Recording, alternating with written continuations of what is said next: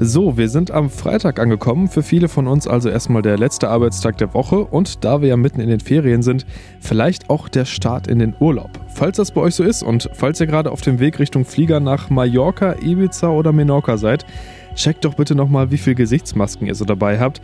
Die werden auf den spanischen Mittelmeerinseln nämlich ab morgen zur Pflicht. In allen öffentlichen Gebäuden, gut, das kennen wir, aber auch draußen. Ausgenommen davon sind Strände und Pools und beim Essen darf man sie logischerweise auch abnehmen, aber da werdet ihr doch ein paar mehr brauchen als von hier gewohnt. Hier bei uns ändert sich erstmal nichts, Corona ist aber natürlich trotzdem Thema heute Morgen. Wir sprechen gleich mal über die Corona-Warn-App. Da gibt es nämlich so ein paar kleine technische Probleme. Außerdem schauen wir in die USA, Thema Trump und seine Finanzen und auf den Fußball. Da gibt es heute eine wichtige Auslosung. Ich bin Benjamin Meyer, einen schönen guten Morgen zusammen. Der Rheinische Post Aufwacher. Der Nachrichtenpodcast am Morgen. Heute ist der 10. Juli 2020 und wir starten mit dem Wetter. Kurz vorm Wochenende nochmal wichtiger, was da so auf uns zukommt. Und da gibt es heute ganz gute Nachrichten. Heute bleibt zwar erstmal insgesamt noch relativ grau und im Laufe des Tages gibt es bei 18 bis 22 Grad auch immer mal wieder Schauer. Zum Abend und in der Nacht klart es dann aber mehr und mehr auf und ab morgen sieht es dann richtig gut aus. Wieder viel Sonne bis zu 22 Grad und nur ein paar Wolken. Und genau so sieht es dann auch für den Sonntag aus. Ich habe gerade nochmal nachgeschaut, meine App zeigt immer noch einen grünen Bildschirm an, das heißt äh, keine Risikokontakte in den letzten Tagen. Und ich hoffe, das ist bei euch auch so, wenn ihr die Corona-Warn-App auf dem Handy habt. Mittlerweile haben das ja 15,4 Millionen Deutsche, sagt das Robert-Koch-Institut. Und diese Warn-App, die galt ja lange als Heilsbringer und sollte helfen, einen einigermaßen normalen Alltag zurückzubringen, auch ohne Impfstoff und Heilmittel. Gesundheitsminister Jens Spahn war vorher immer ziemlich optimistisch, dass man mit dieser digitalen Lösung schon sehr viel retten kann. Infektionsketten nachvollziehen und große Ausbrüche im Keim ersticken. Jetzt haben viele von uns diese App auf dem Smartphone. Komplett rund läuft damit aber noch nicht alles. Und darüber spreche ich jetzt mit Oliver Burwig aus der RP-Redaktion. Guten Morgen, Oliver. Hallo. Oliver, viele Menschen haben weiterhin Fehlermeldungen auf ihrem Handy und das jetzt schon seit mehreren Wochen. Das sind jetzt wirklich keine Einzelfälle, ne?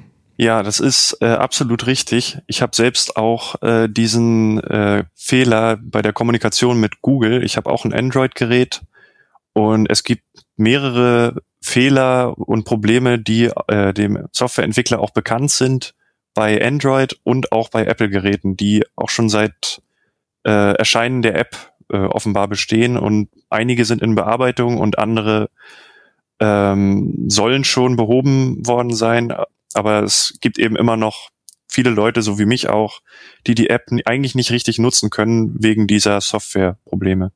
Was sind denn das konkret für Probleme? Ja, das sind ganz unterschiedliche Dinge. Also äh, es gibt viele Probleme in der Anzeige des äh, eigenen Infektionsrisikos, was ja so ein bisschen auch der Clou der App sein soll, dass man äh, einen Button hat, auf den man drückt und dann bekommt man angezeigt, ob man Kontakt hatte mit äh, Infizierten oder Erkrankten und ähm, bei einigen Fehlern funktioniert halt genau dieser Button nicht.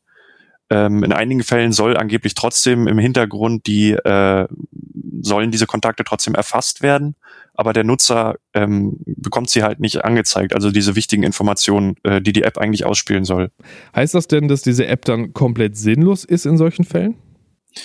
Naja, ähm, wenn ich das richtig verstanden habe, bringt das halt schon viel, die App auch installiert zu halten. Da wird auch zu geraten auf der äh, Website, ähm, weil trotzdem die äh, eigenen Kontakte erfasst werden können, wenn man eben diese Bluetooth-Funktion aktiviert hat, die die App braucht.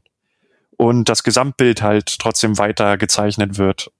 Es gibt halt einige Fehler, wo es einem eben nur nicht angezeigt wird ähm, dass es richtig funktioniert, aber es trotzdem im Hintergrund weiterläuft. Also die App sollte man deswegen nicht deinstallieren. Also die Datensammlung ist trotzdem wichtig für das Gesamtbild. Die große Frage, unabhängig vom einzelnen Anwender, ist ja, klappt das denn unterm Strich, dass Infektionsströme verfolgt werden können? Ähm, also ich habe eine Antwort vom Bundesgesundheitsministerium zu dem Thema. Ähm, die verweisen auf diese neuesten Downloadzahlen. Ähm, es sind ja jetzt 15 Millionen Mal ist diese App äh, runtergeladen worden. Und es gibt aber insgesamt äh, wohl um die ähm, äh, ich will jetzt nichts Falsches sagen, 50 Millionen Menschen in Deutschland, die, ähm, die theoretisch installieren könnten und nutzen. Also da gibt's noch einen großen, großen Bedarf an Leuten, die die eigentlich installieren müssten, damit das Bild äh, wirklich klar und besser wird, wie diese, wie viele Leute halt ähm, Kontakt hatten mit anderen und um diese Infektionswege nachzeichnen zu können. Und ähm, die äh, Regierung, äh, also das äh, Gesundheitsministerium betont halt auch immer wieder, auch Jens Spahn, dass äh, das eben nur ein Baustein von mehreren zur Bekämpfung der Pandemie und überhaupt zur äh, ja zur Nachverfolgung und zur Eindämmung der Infektionswege ist. Die App entwickelt hat ja der Softwareentwickler SAP in Zusammenarbeit mit dem Robert Koch Institut. Bei denen wird ja angekommen sein, dass es diese Fehler gibt. Ähm, wird da an der Lösung gearbeitet? Also das Robert Koch Institut sagt, dass der Entwickler da halt permanent nachbessert und äh, Fehler beheben möchte und diese Fehler auch bekannt sind. Der Entwickler SAP schreibt auch auf seiner Corona-App-Website, dass diese äh, noch bestehenden Fehler halt bearbeitet werden, dass äh, für einen zum Beispiel äh, Google kontaktiert wurde, ähm, und man da irgendwie mit denen bei der Lösung zusammenarbeiten müsse. Aber da steht jetzt nicht, wie lange das dauern soll. Und ähm, zumindest werden auf dieser Website viele wichtige Fehler angezeigt und wieder der Stand ist, also dass behoben werden soll. Aber ja, trotzdem muss man dann mit einer derzeit noch defekten App leben unter Umständen. Also Status Techniker ist informiert, kann man sagen. Genau, so kann man sagen. Vielen Dank, Oliver Burwick. Ja, danke auch.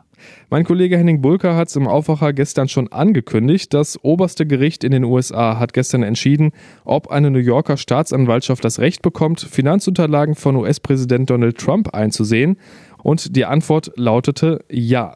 Das hat der Supreme Court gestern beschlossen. Tina Eck berichtet für die deutsche Presseagentur aus Washington. Tina, heißt das denn jetzt, äh, dass jetzt wirklich mal öffentlich wird, ob Trump in seinen Zeiten als reiner Geschäftsmann, also bevor er Präsident geworden ist, krumme Dinger gedreht und Steuern hinterzogen hat? Äh, nein, das bedeutet dieses Urteil nicht. Äh, die Sache wurde vielmehr wieder an eine niedrigere Instanz zurückverwiesen, aber die obersten Richter haben einstimmig beschlossen, dass ein Präsident keine Immunität vor den Forderungen von Staatsanwälten genießt. Und Trump hat reagiert und böse getwittert, dass er sich nun wieder mit äh, korrupten, wie er sagte, New Yorker Gerichten rumschlagen müsse. Widerspricht er von politischer Verfolgung. Das sei unfair, würde mit keinem anderen Präsidenten gemacht. Aber über kurz oder lang werden die Dokumente den Staatsanwälten in New York vermutlich vorliegen. Es gab ja auch Ausschüsse im Kongress, die die Finanzunterlagen angefordert hatten, ne? Ja, da hatten die Demokraten drauf gedrungen, denn äh, sie wollten rauskriegen, ob Trump mögliche Mauscheleien im Ausland hat und Interessen Konflikte.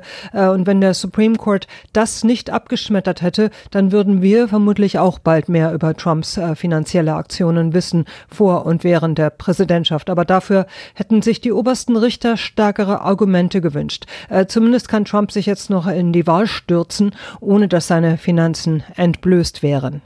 Trump versucht ja echt schon seit Jahren, seine Steuererklärungen unter Verschluss zu halten. Normalerweise legen US-Präsidenten aber ihre Finanzen offen, ne?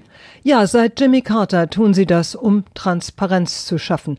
Und vermutlich hat Trump äh, guten Grund oder viele gute Gründe, seine äh, Steuererklärungen lieber unter Verschluss zu halten. Es geht unter anderem um Schweigegeldzahlungen an die Pornodarstellerin Stormy Daniels und vermutlich viele andere Unregelmäßigkeiten vor und während der Präsidentschaft. Aber um zu entscheiden, ob man Trump nun zutraut, akkurat zwischen Amt und Politik zu unterscheiden, dafür braucht man mittlerweile eigentlich keine Steuererklärung mehr. Das ist auch wieder wahr. Vielen Dank, Tina Eck in Washington. Kurze Pause für Werbung. Diese Ausgabe des Aufwacher-Podcasts wird euch präsentiert von IKEA. Wusstet ihr schon? Mit der Wahl eurer Betttextilien könnt ihr viel für euren erholsamen Schlaf tun. Deshalb sollten Sie sich euren Schlafgewohnheiten anpassen und nicht umgekehrt. IKEA bietet das neue ergonomische Clubspore Kopfkissen an. Es verfügt auf der einen Seite über eine kühlende Gelschicht, die eure Körpertemperatur stabil hält und euch so eine erholsame Schlafoberfläche bietet und dämpfenden Memory-Schaum auf der anderen Seite. Damit könnt ihr auch in warmen Sommernächten erholsam schlafen. Danke an IKEA fürs Möglichmachen dieses Podcasts. Bundesliga ist durch, DFB-Pokal auch, aber international passiert noch was im Fußball und im Europapokal sogar mit deutscher Beteiligung. Seit Mitte März sind Champions League und Europa League wegen Corona unterbrochen. Heute werden aber schon mal die Finalturniere ausgelost, die dann im August stattfinden sollen. Fünf deutsche Clubs sind theoretisch noch dabei und warten auf die Auslosung in der Schweiz heute Mittag und das macht auch Moritz Einzel aus der DPA Sportredaktion. Moritz, äh, sag uns doch mal ganz kurz, wo werden die Finalturniere genau ausgetragen und wie sieht der Modus dann aus? Also das Finalturnier der Champions League wird ab dem 12. August in Lissabon ausgetragen, im Stadion von Sporting Lissabon und dem Estadio da Luz von Benfica. Dort ist am 23.08. das Finale. Es ist ein klassisches K.O.-Turnier. Ab dem Viertelfinale entscheidet anders als sonst im Europapokal ein Spiel über das Weiterkommen. Gleicher Modus in der Europa League. Deren Finalturnier steigt ab dem 10.8. bei uns in Deutschland. Gespielt wird in Gelsenkirchen, Duisburg, Düsseldorf und in Köln. Da ist am 21. August das Endspiel. Vor den Turnieren stehen aber noch zahlreiche Achtelfinalentscheidungen an. Womit wir bei den deutschen Teams wären, die noch am Start sind, äh, fangen wir mal mit der Champions League an. Da mischt der FC Bayern noch mit, aber ganz sicher ist er noch nicht qualifiziert für das Finalturnier, ne? Sicher qualifiziert sind die Bayern noch nicht. Sie müssen noch ihr Achtelfinal-Rückspiel gegen Chelsea bestreiten am 7. oder 8. August. Die UEFA hat gestern mitgeteilt, dass das in München stattfindet und nicht in Portugal. Das hätte auch sein können. Äh, die Bayern haben das Hinspiel in London ja 3 zu 0 gewonnen, also da sollte nichts mehr anbrennen. Äh, drei weitere Achtelfinal-Rückspiele stehen auch noch aus. Sicher in Lissabon dabei ist RB Leipzig. Die konnten ihr Achtelfinale vor dem Corona-Lockdown abschließen. Außerdem stehen Atalanta Bergamo, Atletico Madrid und Paris Saint-Germain schon als Viertelfinalteilnehmer fest. Wie sieht das denn in der Europa League aus? Nun, in der Europa League ist noch gar kein Achtelfinale entschieden. Bei zwei Partien zwischen italienischen und spanischen Teams fehlt sogar das Hinspiel, weswegen das jetzt auch jeweils in einer Partie in Deutschland abgehandelt wird. Aus deutscher Sicht hat Bayer Leverkusen beste Chancen auf die Turnierteilnahme nach einem 3 zu 1 im Hinspiel bei den Glasgow Rangers. Der VfL Wolfsburg muss zu Schachtja Donetsk, um ein 1 zu 2 aus dem Hinspiel umzubiegen. Und nur wenig Hoffnung gibt's für Eintracht Frankfurt beim FC Basel nach einem 0 zu 3 im Achtelfinal-Hinspiel. Und wie wird da jetzt heute genau gelost?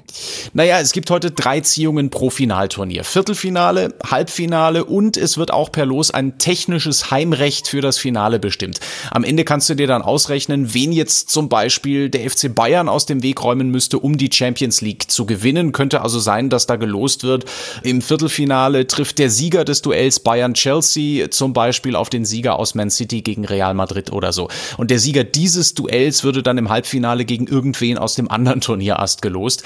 Auch Bayern gegen Leipzig wäre übrigens möglich. Vielen Dank, Moritz. Und wir schauen zum Schluss, was sich heute sonst noch tut. Der G20-Gipfel von Hamburg ist mittlerweile drei Jahre her. Heute will das Hamburger Landgericht zum ersten Mal ein Urteil in Zusammenhang mit dem gewalttätigen Aufmarsch an der Elbchaussee verkünden. Die Staatsanwaltschaft wirft den fünf Angeklagten schweren Landfriedensbruch und Mittäterschaft bei Brandstiftung und gefährlicher Körperverletzung vor. Bundesfinanzminister Olaf Scholz leitet heute erstmals seit Beginn der deutschen Ratspräsidentschaft ein Treffen der EU-Wirtschafts- und Finanzminister. Da gibt es eine Videokonferenz und da geht es um die wirtschaftlichen Folgen der Corona-Krise und die Maßnahmen, die bisher dagegen beschlossen wurden, wie ja zum Beispiel die Kredithilfen von insgesamt 540 Milliarden Euro. Und die UN veröffentlicht heute Zahlen zum Handel mit Wildtieren und Pflanzen. Das Büro zur Drogen- und Verbrechensbekämpfung hat das vor vier Jahren zum ersten Mal gemacht. Und da hatten die Experten festgestellt, dass das Ausmaß doch deutlich größer war als befürchtet. Mehr als 6000 Arten waren davon betroffen. Heute gibt es da aktuelle Zahlen. Das war der Aufwacher am 10. Juli 2020. Kommt gut durch den Freitag und habt ein schönes Wochenende. Bis dann. Ciao. Mehr bei uns im Netz www.rp-online.de